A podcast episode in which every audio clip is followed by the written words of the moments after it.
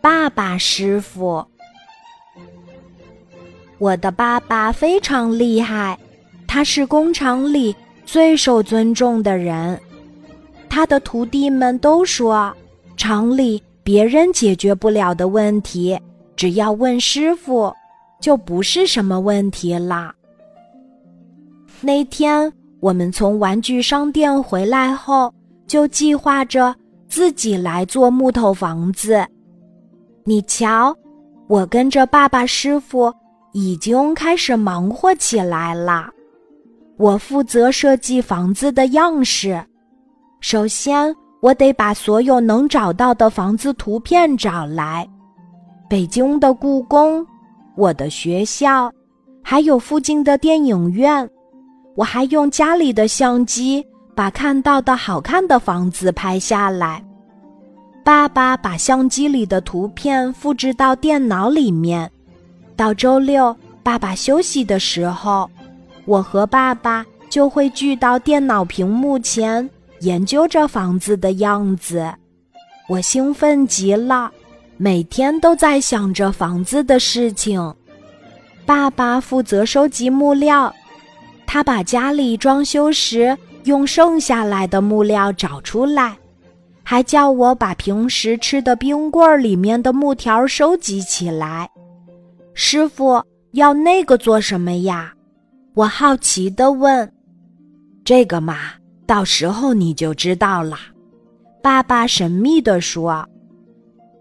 房子终于设计好了，爸爸还画出了图纸，准备好一切，我们就要开工了。爸爸先将复合板的边角料锯成许多木条子。然后教我用砂纸把粗糙的地方磨平。我认真的磨平每一块小木板，感觉自己就像一位大设计师。我的小手不知不觉起了水泡，有时会很疼，可是我还是不想停下。我想看看房子造好的模样。爸爸上班很累。但是只要一有空，他就来指导我做木头房子，那精工细作的样子，就像在做一件艺术品。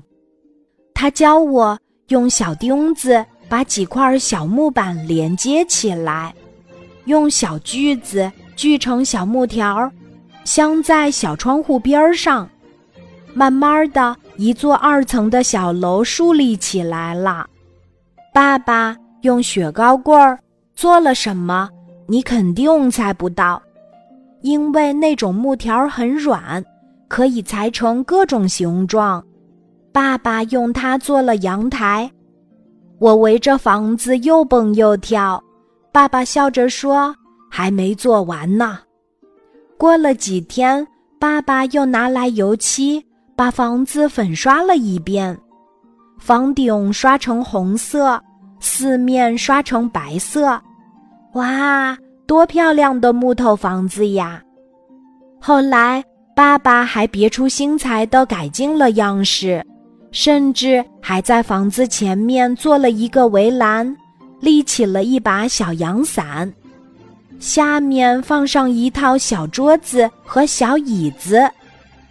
我的生日礼物做好了，我很喜欢。更重要的是，这是我和师傅爸爸一起做的。今天的故事就讲到这里，记得在喜马拉雅 APP 搜索“晚安妈妈”，每天晚上八点，我都会在喜马拉雅等你，小宝贝，睡吧，晚安。